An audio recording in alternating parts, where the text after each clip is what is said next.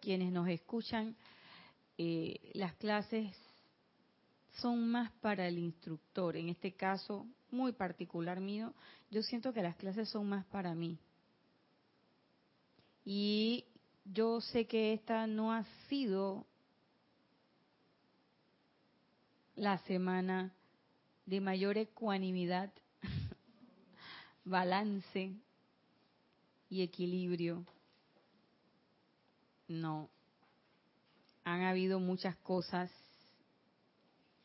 Ups, cambiamos la mesa y hay alguna dificultad técnica con la mesa, pero bueno.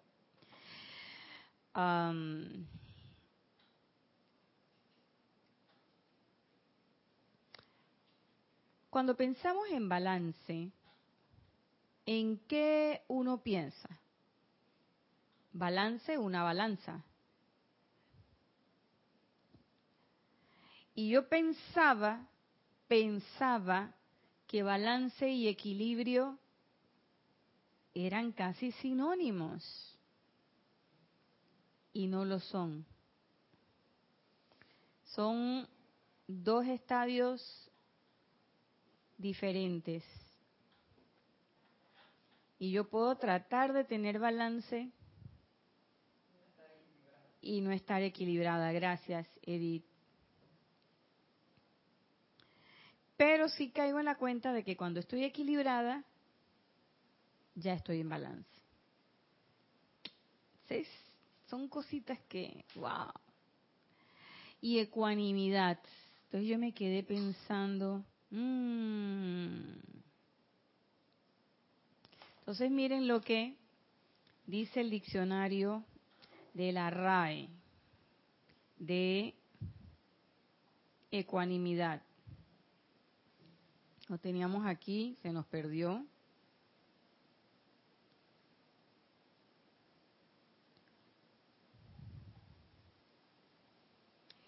Y dice, fíjense, es una cosa, yo no lo tenía así, no lo veía.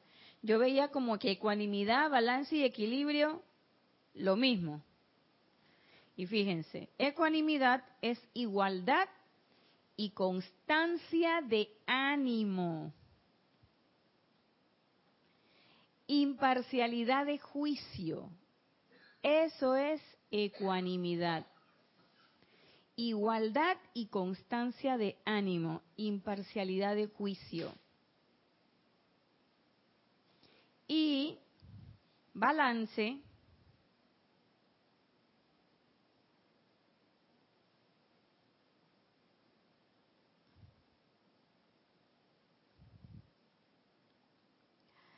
movimiento de un cuerpo hacia un lado y hacia el otro. También hablan de el estudio comparativo de circunstancias de una situación o de factores que intervienen en un proceso para tratar de prever su evolución. Cuando uno hace balance, y yo decía, claro, ese es un tipo de balance. Yo, al final del día, siempre hemos dicho, hacemos el balance del día. ¿Y el balance qué es? El balance es ver todas las cosas que hice, todos los movimientos que hice, si medité, si no medité, cuánto medité, me concentré, no me concentré, si puedo recoger y revisar todas las cosas que hice en el día. Hay veces que algunas cosas se olvidan o no están como en el momento, eso es hacer un balance. También hay otros tipos de balance, y que los balances financieros, no sé qué cosa y eso, pero de eso no. Y el equilibrio, dice el equilibrio, que es el estado de un cuerpo cuando fuerzas encontradas que obran en él se compensan destruyéndose mutuamente.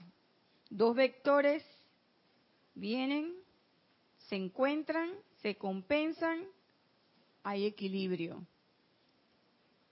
o la situación de un cuerpo que a pesar de tener poca base de sustentación se mantiene sin caerse.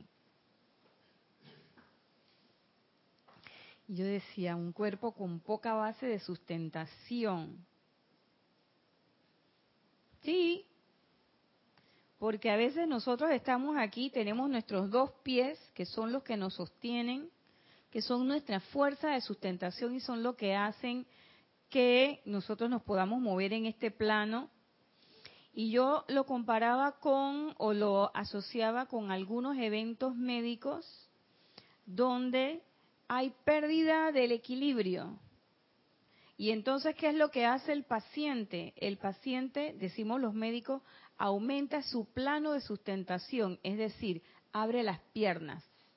Nosotros nos paramos rectos con las piernas cerradas y nuestro cuerpo se mantiene en equilibrio.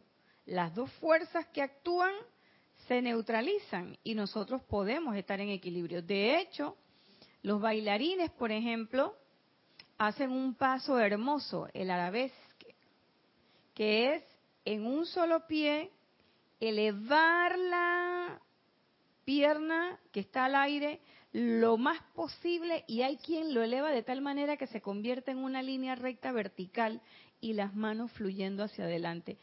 Y no se caen.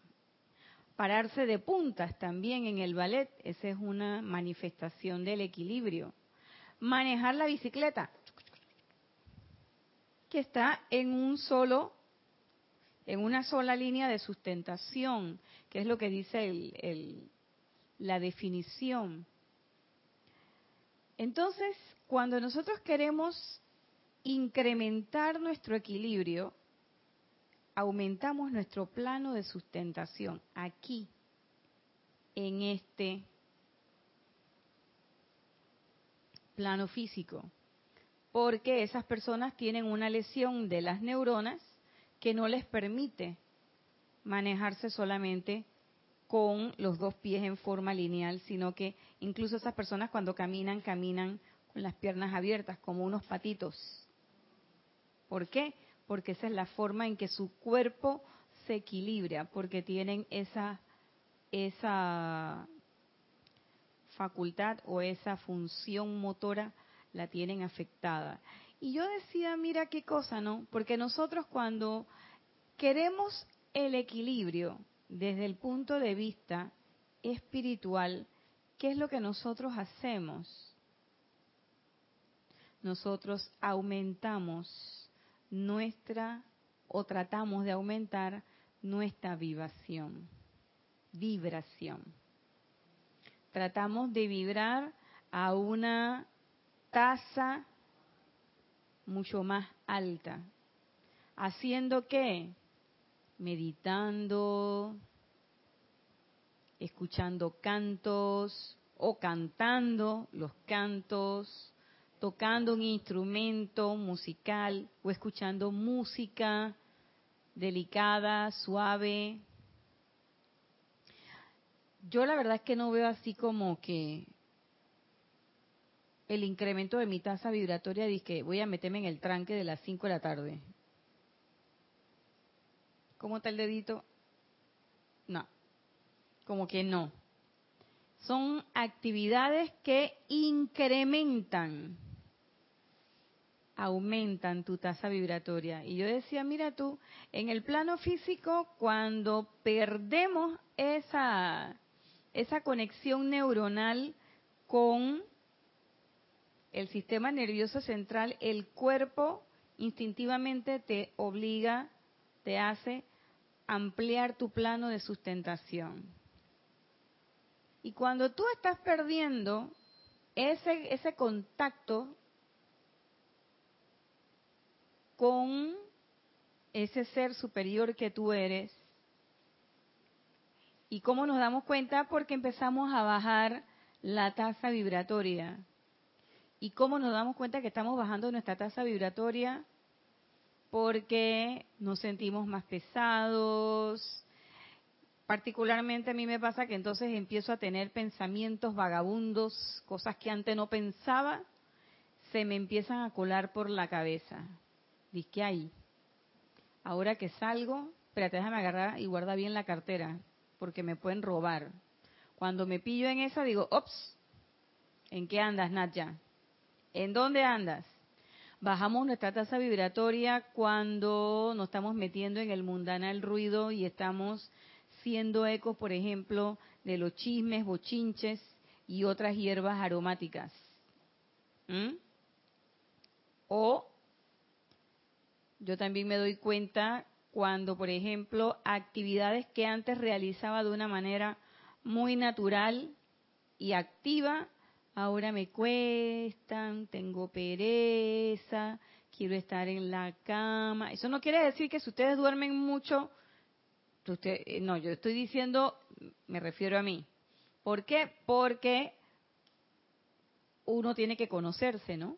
¿Cómo es tu actividad? Entonces, si yo me despierto todos los días a las 5 de la mañana y estoy y soy una persona positiva y estoy siempre bien contentita y todo lo demás y de repente eh, me pongo uraña, cogiendo rabia, eh, con me pillo que no soy tan amable y delicada como siempre o empiezo a pensar, me pongo paranoica o empiezo a pensar que, que estoy frente a un peligro, me van a robar, me no sé qué, y, empiezo muy a reaccionar frente a la vida en la forma como se reacciona eh, en la cotidianidad física. Entonces me doy cuenta, digo, aquí ya empecé a, ya estoy, ya estoy tocando fondo, estoy por acá, estoy por acá. Y sobre todo cuando estamos deprimidos, por ejemplo, ya eso es cuando ya estamos tocando el, fondo de la paila, ¿verdad? Cuando, cuando uno raspa, ahí ya no hay más arroz, ahí lo que queda es la misma paila y uno oye ese sonido metálico, de que ahí ya no hay más que buscar, ya tocaste el fondo. Entonces, ¿qué hace uno? Uno aumenta su plano de sustentación. ¿Y cuál es el plano de sustentación? Por lo menos desde la perspectiva que yo les estoy planteando, la magna presencia yo soy. Entonces ese es el momento para conectarme con esa vibración. Y ese es el momento para decir, como decía el maestro Saint Germain en su libro Instrucción de un, momento, de un, de un maestro ascendido, alto ahí, tú no tienes poder conmigo. Esto que está sucediendo no es verdad. Esta no soy yo. ¿Por qué? Porque yo soy esa presencia yo soy. Eso no es de la presencia yo soy. Y entonces es el momento para decir, magna presencia yo soy, asume el mando, produce tu perfección, mantén tu dominio y decir, yo soy esa presencia yo soy. Y esta que se está manifestando aquí, esto es la irrealidad, esto no es cierto. Y entonces ese es el momento para meterse de lleno en la vibración. Claro, uno a veces espera que eso sea como algo mágico. Y que vienen de afuera los ángeles y te agarran por la camisa y te elevan y tú te vas elevado y ya estás en equilibrio. Ya quisieran eso.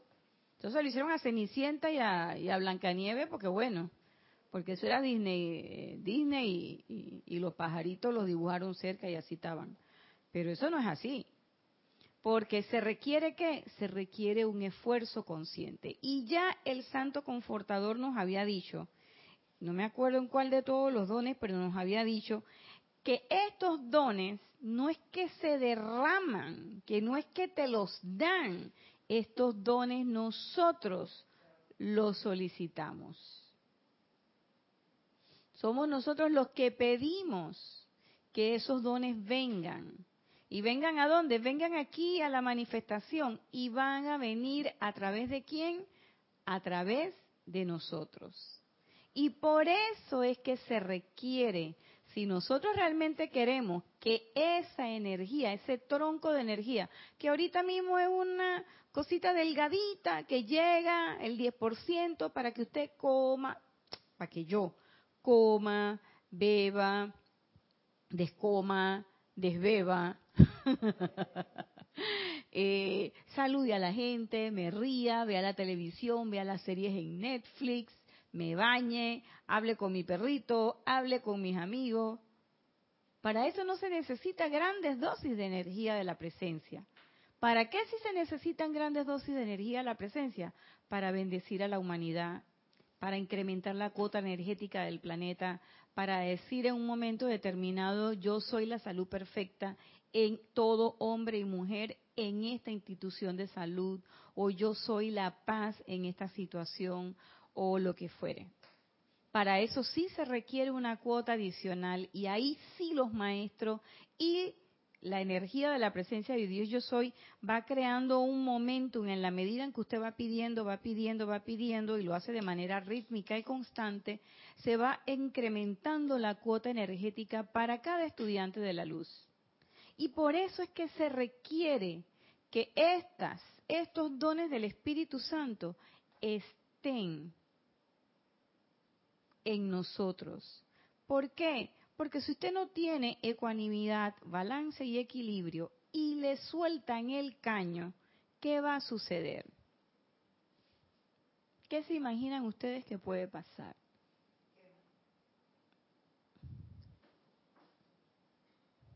Te vuelves chicharrón. Te quema el fuego. Desapareces. Eso, por una parte, eh, Edith, pero también por otra es que todo eso que yo estoy recibiendo, entonces empieza a calificarse con ese desbalance y con esa discordia. ¿Ustedes se imaginan una persona eh, desequilibrada, desbalanceada y que le suelten la java completa? Nunca se la van a dar, porque por el desperdicio. Claro, pero lo poquito que le quede se magnifica. Entonces, dice el, maestro Saint Germain que el hombre al cual se le bendice con el don del Espíritu Santo a través del séptimo rayo es aquel que realiza la herencia divina como un heredero real de la naturaleza divina del Padre. Esa es la dignidad espiritual. Yo sé que soy hijo de mi Padre y por lo tanto me comporto a la altura y muchas veces usted ve y usted dice, bueno, y este es el, póngale usted el calificativo. Y por eso es que no es que uno quiera ser artificial o como me decía una amiga mía, ay, es que tú eres muy yeya. Yeya aquí en Panamá es que, yeye, soy, que es, uno es así, no sé cómo explicarlo.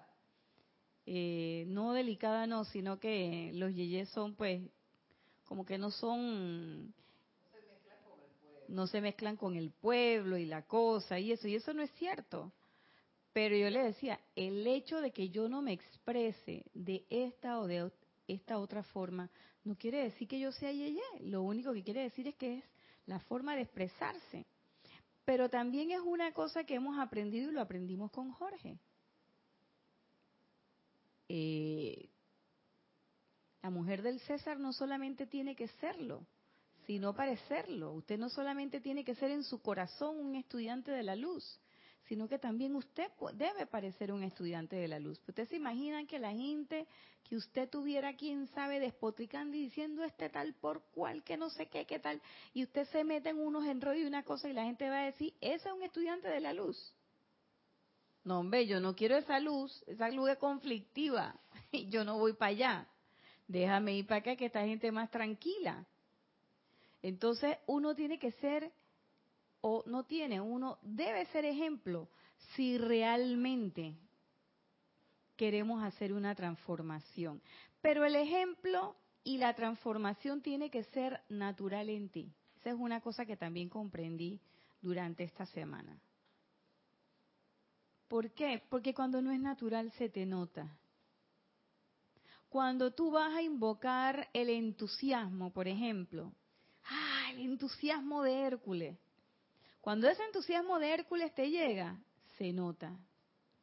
Si no, haces el intento, pero no llega.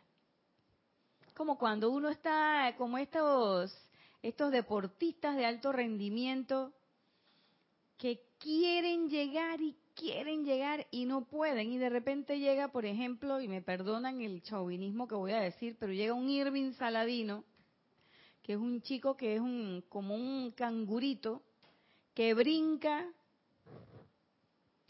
Y yo recuerdo aquella vez en aquellas Olimpiadas que estos, estos otros hombres brincaban y hacían, y tú veías las caras, los close-ups de la intensidad, y este niño llegó, brincó de lo más natural.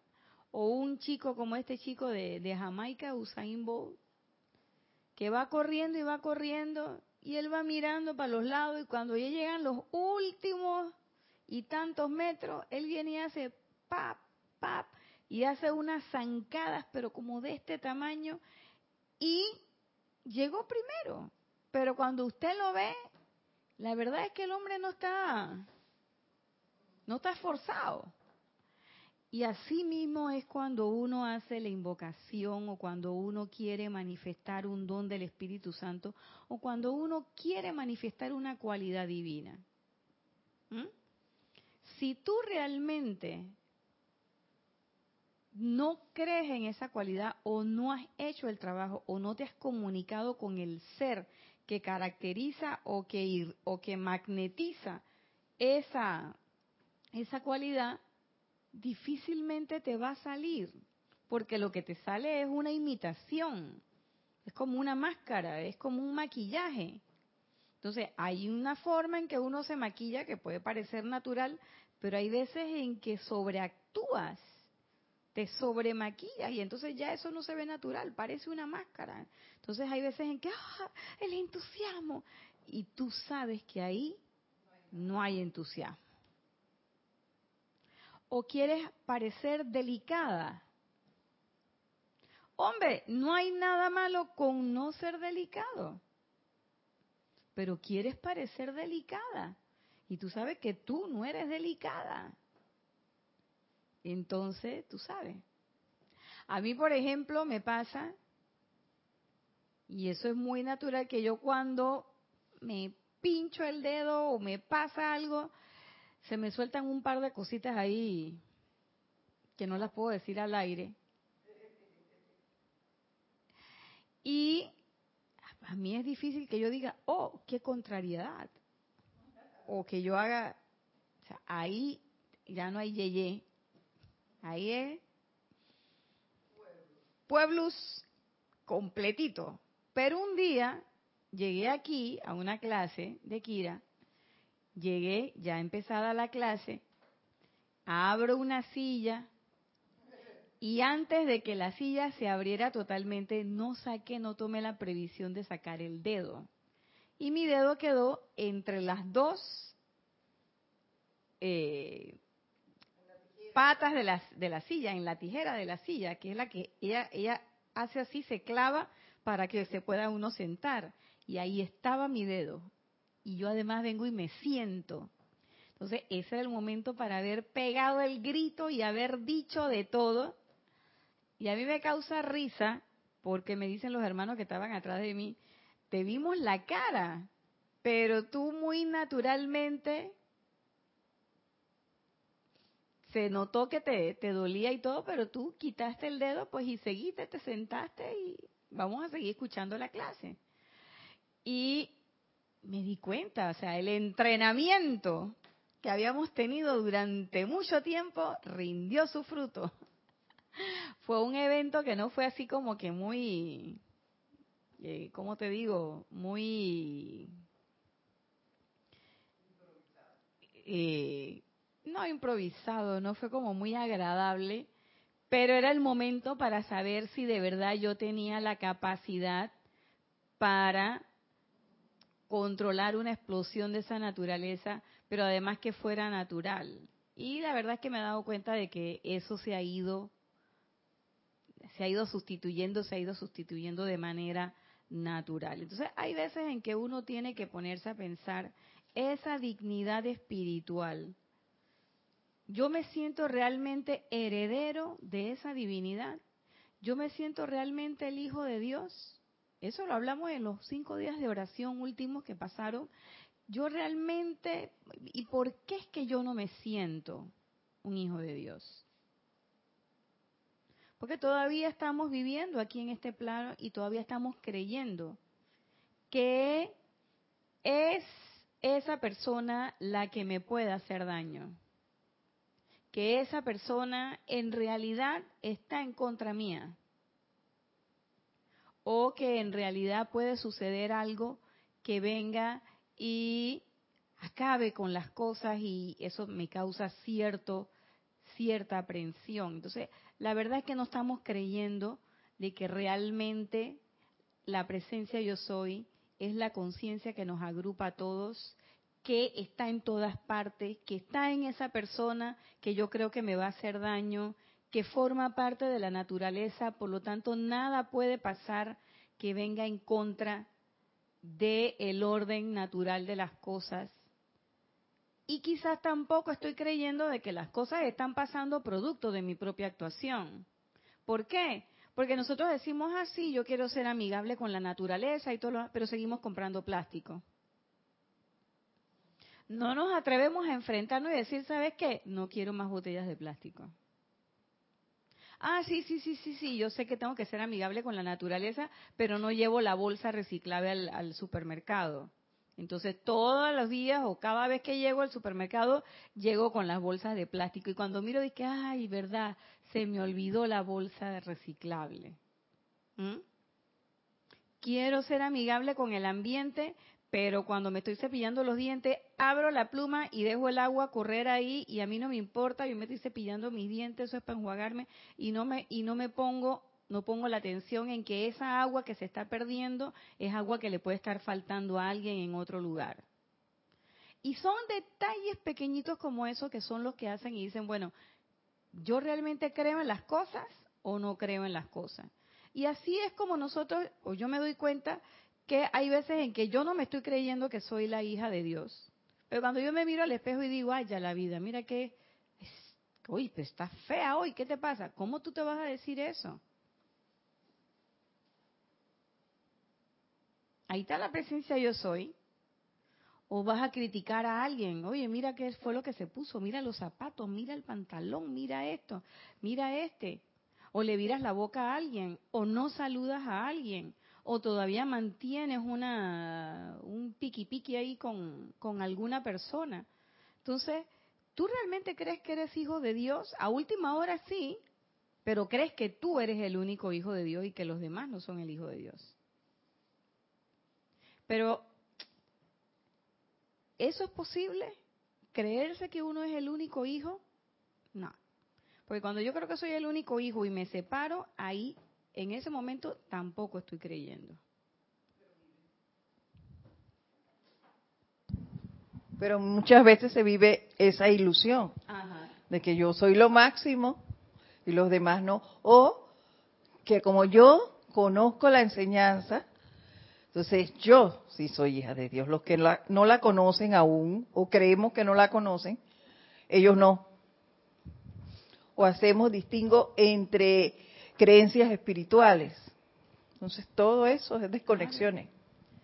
Entonces ahí no hay herencia espiritual, ahí no hay dignidad espiritual. La dignidad espiritual viene de saber que todos estamos conectados y que no me importa cuál es la fe que tú profeses, yo sé que tú eres mi hermano. Y que aquí el discurso no es vente para esta fila porque esta fila es de lo que nos vamos a salvar y esa fila es de la que de los que se van a condenar, sino que es en la fila que estés da tu 100% porque hay muchos caminos para llegar a Dios. Tú escogiste el camino de la metafísica y la instrucción de los maestros ascendidos. Dale con todo a la instrucción de los maestros ascendidos. Pero también ahí veo la, peligrosidad de la diletancia, de que yo estoy en la instrucción de los maestros, pero también le meto al, me perdonan lo, voy a decir algunas cosas, pero es así. Le meto al Reiki, al Feng eh, también voy a caer que sea al Babalao, que, que para que me lean las cartas, que me guindo las piedras, no sé qué. Yo recuerdo la época en que uno se ponía de que los de tigre en los aretes y que para equilibrar los hemisferios cerebrales y no sé qué enredo. Y ahora yo me doy cuenta, digo, mira, uno estaba como los peladitos jugando a la casita, con las tacitas los juegos de té, aquí en Panamá teníamos unos juegos de té, entonces uno tenía que la, la tetera y uno servía el té imaginario y se lo tomaba y hacía eh, pasteles imaginarios. Después vino una época bien interesante en que vinieron unos hornitos de verdad y se hacía comida de verdad, entonces ya no era de que el pastel de lodo que la gente le, le daba la vuelta para no comérselo, ¿no? Pero bueno, pero de todas maneras era el juego. Éramos niños jugando a ser personas grandes. Aquí es igual. Somos como seres humanos que estamos que jugando a, ser espiritual. Y claro, la gente que te ve afuera puede llevarse una idea y creerse el cuento. Pero cuando tú llegas a tu casa, cuando tú estás en la intimidad de tu corazón, en tu hogar. Cuando me refiero a tu hogar, no me refiero a las cuatro paredes que constituyen tu casa física, sino me refiero a allá donde mora tu presencia. Tú sabes realmente qué es lo que estás haciendo. Sabes realmente, hey, que me estoy saltando, estoy saltándome, estoy bypaseando la meditación, estoy bypaseando la aplicación, o estoy bypaseando a la instructora o al instructor. O a veces, como me pasó a mí muchos años, estuve bypaseando a algunos maestros porque claro, había maestros en que yo decía, no, hombre, no, yo no voy a hablar con esa, con esa señora, porque esa señora es dura. El día que yo hablé con ella, se me va a descuadrar el dominó, mm, mm, mm, yo con ella no voy a hablar. Y por el contrario, el día que conversamos con la señora, las cosas se empezaron a poner en su orden y empezamos a ver más claramente algunas cosas.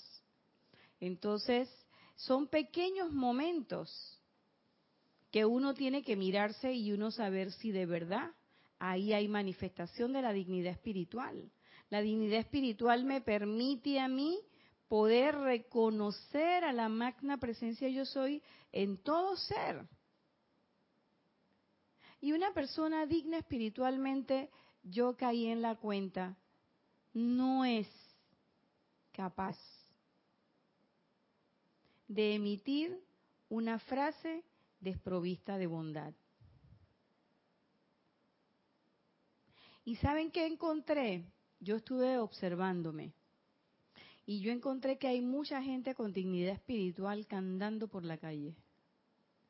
Hay un poco de gente andando por la calle que tienen, que tú lo ves y tú dices, mira, aquí está este, este, la perseverancia, la paciencia, mira la tolerancia, que lo tienen ya naturalmente. Y tú te pones a pensar cuántas encarnaciones tendrá ese ser humano que ya tiene eso seteado. ¿Quién sabe qué habrá venido ahora a experimentar en esta vuelta? Pero ya la paciencia la tiene seteada, o sea, ya la paciencia la tiene, está en su momento un acopiado. Y tú dices, qué bueno. Entonces, claro, cuando uno ve a la gente y cuando uno ve a la vida con los ojos meramente humanos y los ojos de la crítica y la condenación, la duda y el temor, todo te parece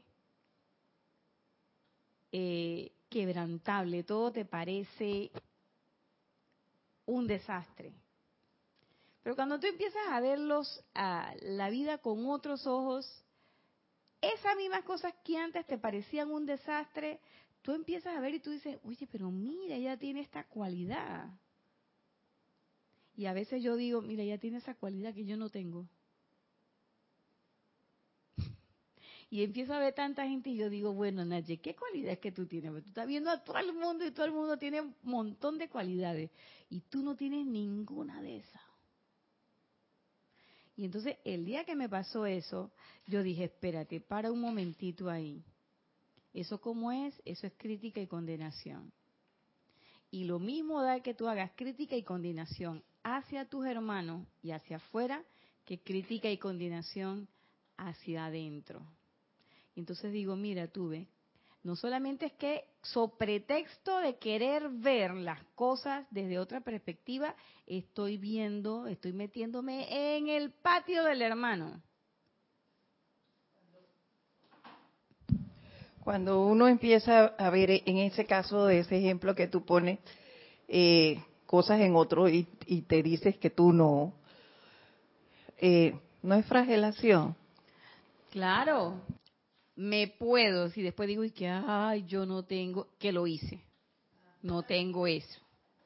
Pero también es que estoy mirando para el lado.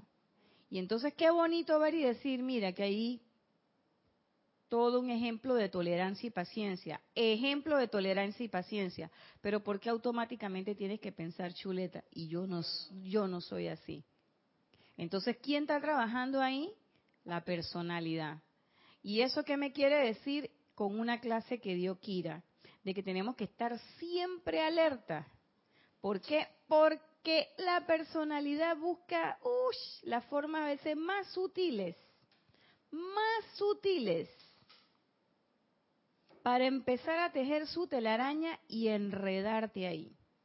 Y a veces nosotros pensamos que para enredarme el hilo tiene que ser bien grueso, y eso no es así. Mientras más fino el hilo, más difícil es deshacer el nudo. Y se lo dice una tejedora. Entonces, muchas veces nosotros identificamos fácilmente las cosas gruesas, los hilos gruesos, las lanas, las cosas grandes. Pero esos pequeños detallitos son los que te van amarrando, los que uno no ve. Y a veces son unos hilos tan delgadito, pero fuerte porque te amarran. Entonces sigue diciendo el maestro, es aquel, a través del séptimo rayo, es aquel que realiza la herencia divina como un heredero real de la naturaleza divina del Padre y cuyos pensamientos, sentimientos, palabras habladas y acciones constituyen un ceremonial rítmico mediante el cual el precioso regalo de la vida es atraído, calificado, descargado para expandir las fronteras del reino de Dios. Es decir, esa persona o ese ser que está en ese estado de gracia, de dignidad espiritual, el don del Espíritu Santo, definitivamente sus pensamientos, sus sentimientos, pensamientos, sentimientos están unidos, están en coordinación, están en conexión, están en armonía. Por lo tanto, su palabra hablada, lo que piensas y sientes, eso trae a la forma, sus acciones, ¿eh? es un regalo a la vida.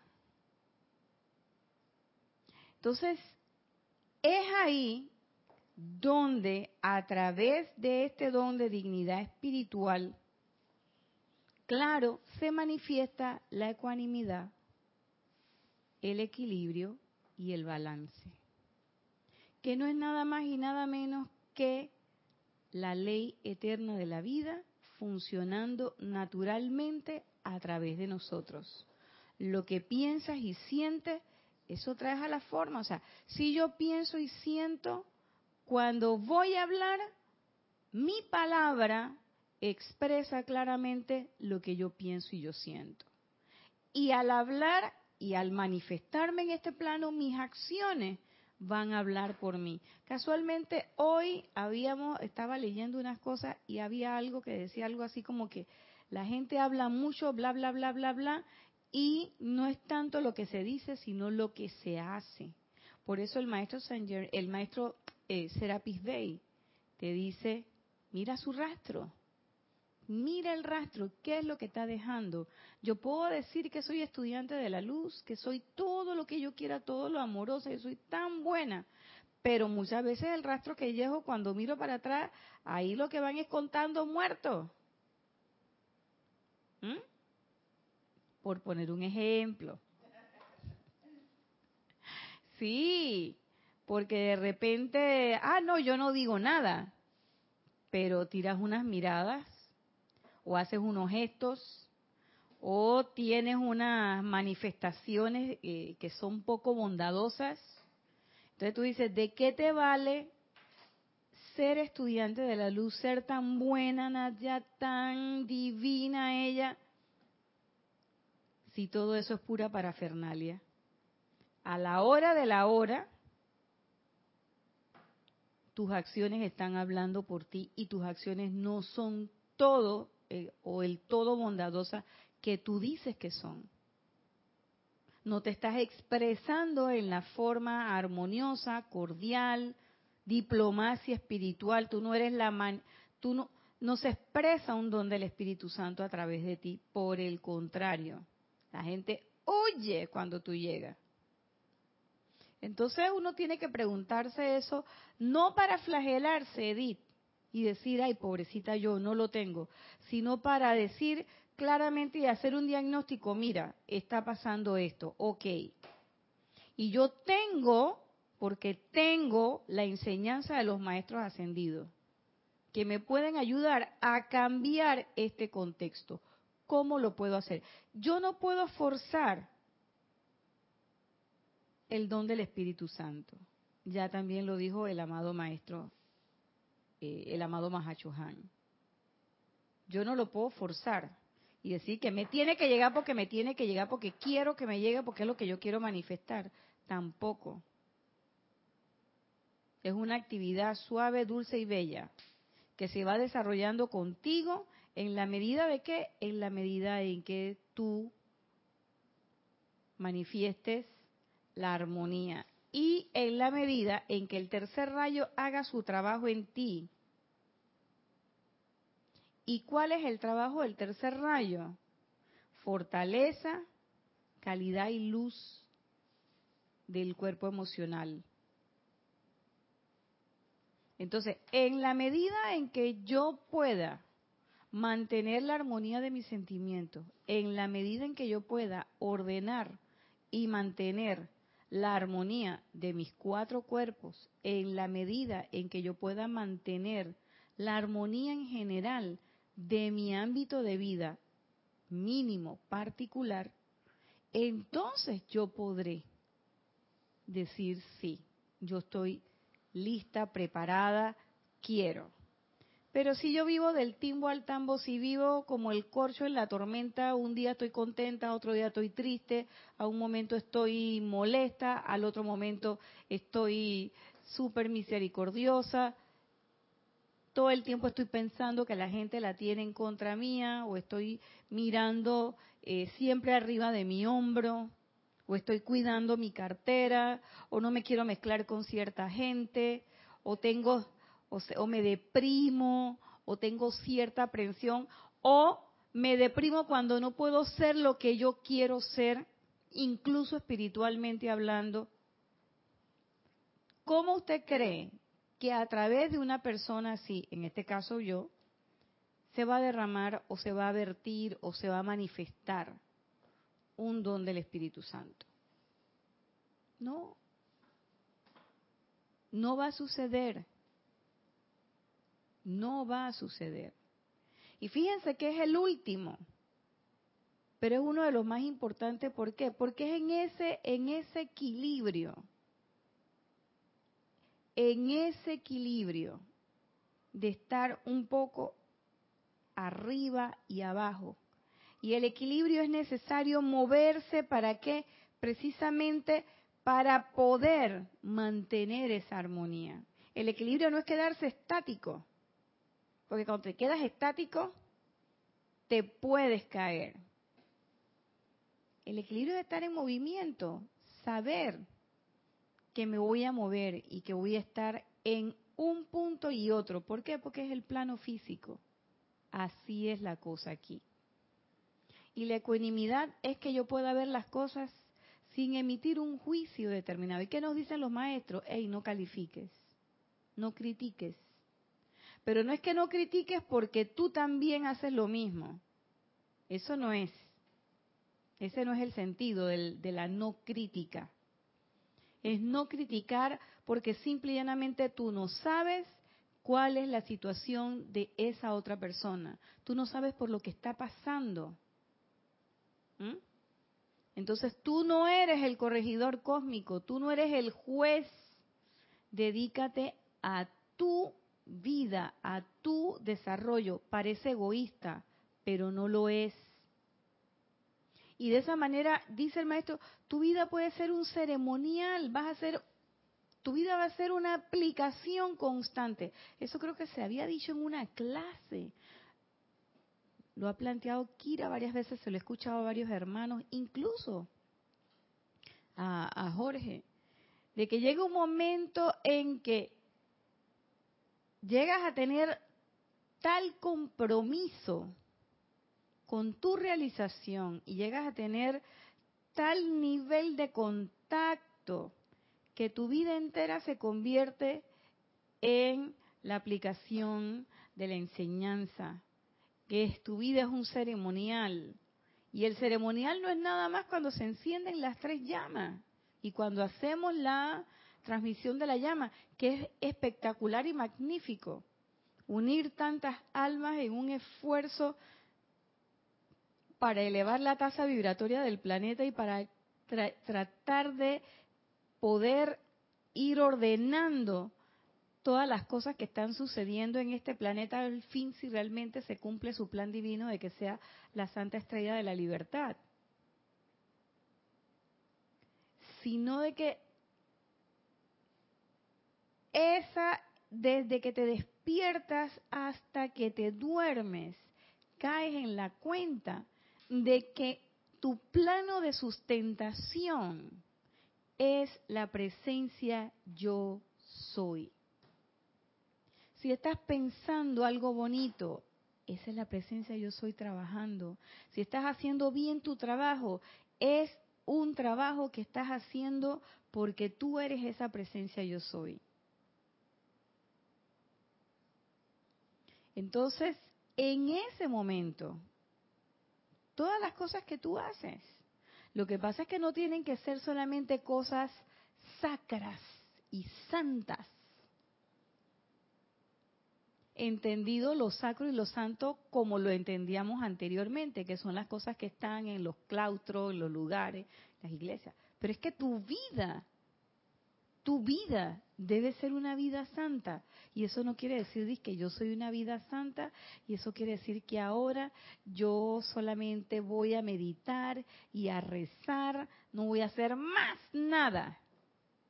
No.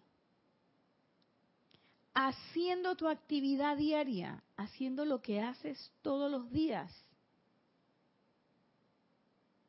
Revisando las matitas si eres jardinero, revisando a las personas, si eres una enfermera, médico o lo que fuere, en un salón de clases con un tablero, enseñándole a los niños, a los estudiantes eh, o a los adultos,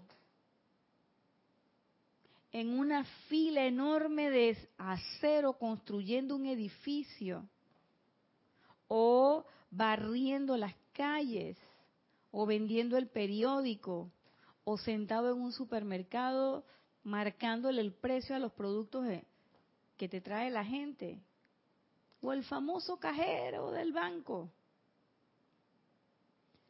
En todo eso hay una manifestación sacra. ¿Por qué?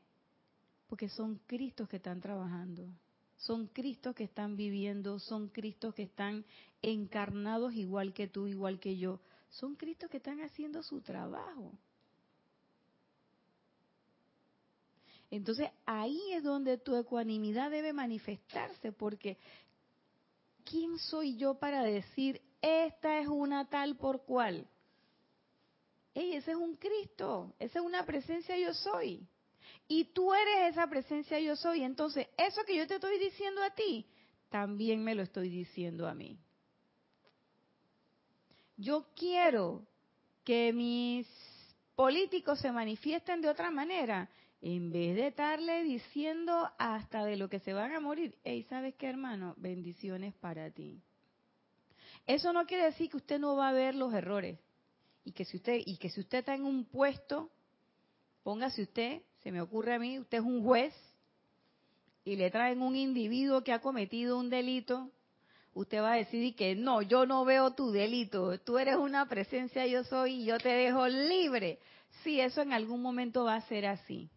Pero en este momento, eso, ese hombre infringió la ley del hombre, entonces tiene que cumplir con lo que la ley del hombre plantea.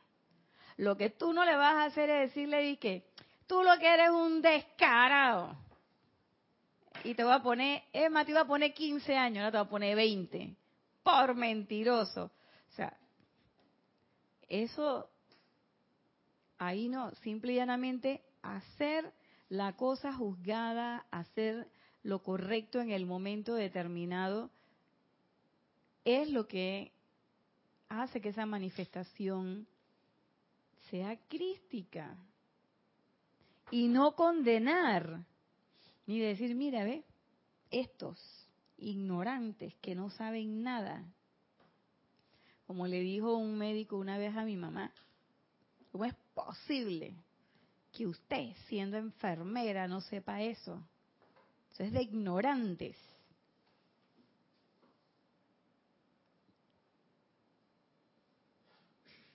Y yo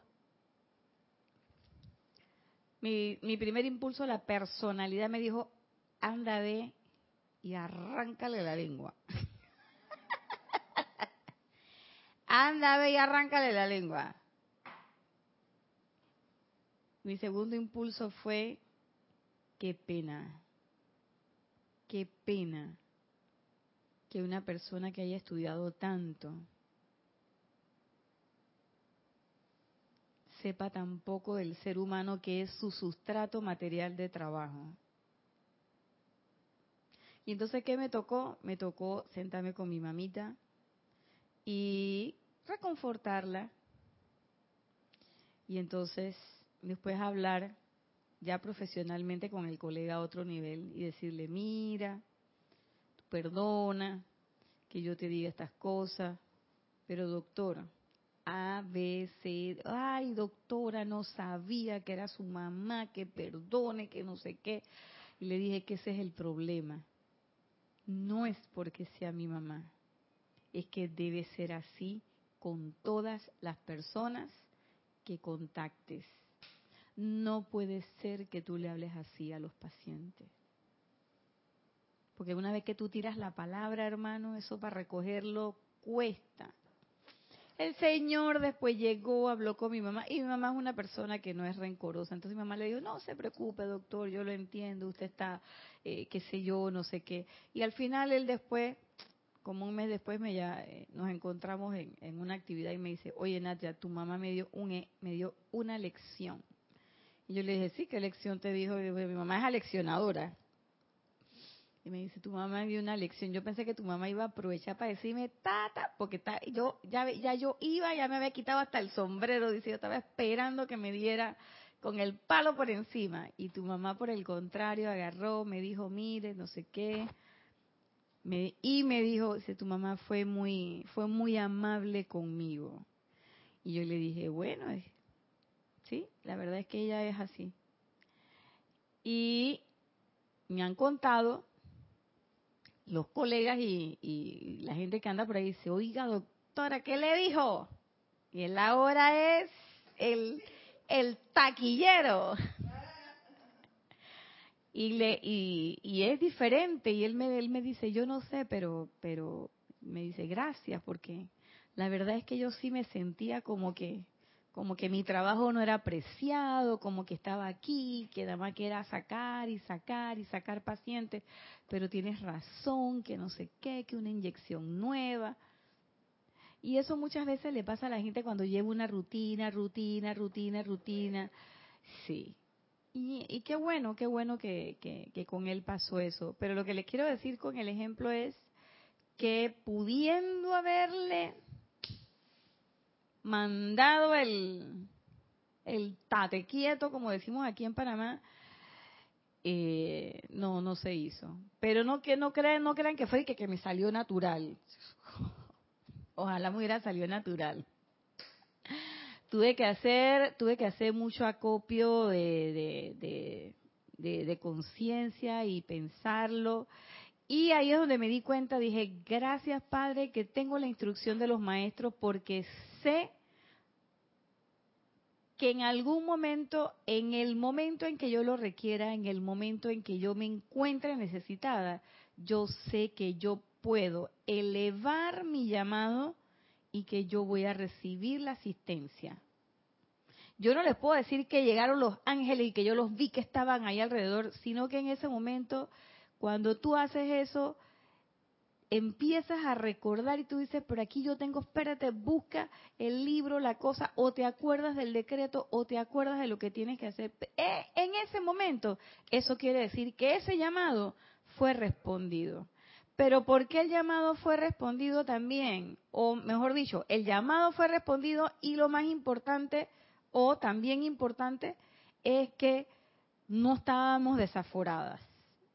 Es decir, que tuvimos la suficiente tranquilidad para poder ver y escuchar y saber qué es lo que internamente se debía, se debía hacer.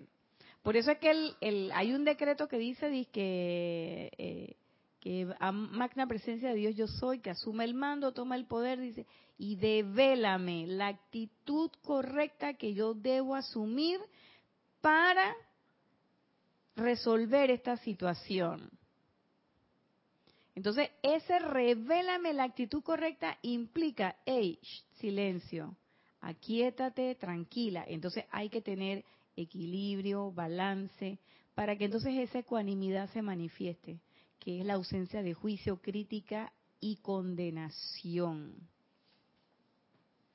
Y ya para terminar, dice el maestro, tal persona se habrá convertido en el representante del Altísimo, distribuyendo pródigamente su propia vida calificada, vida con mayúscula, es decir, la que nos viene de la presencia. Y en verdad, doquiera que va, se manifiesta un sol expansivo de la viviente, sanadora, opulencia y belleza de Dios. Entonces, eso somos nosotros. Eso es lo que estamos llamados a hacer. Recordemos la, clase que dio el, amado Maestro Ascendido Jesús eh, justo en el periodo de, Semana Santa, el, día lunes antes, en la Semana Mayor, que decía, ¿qué es lo que estamos llamados a hacer? Cristos vivientes y respirantes. Eso es lo que somos. Entonces, si somos eso, tenemos que estar atentos. Al principio no nos va a salir naturalmente, pero eso no importa.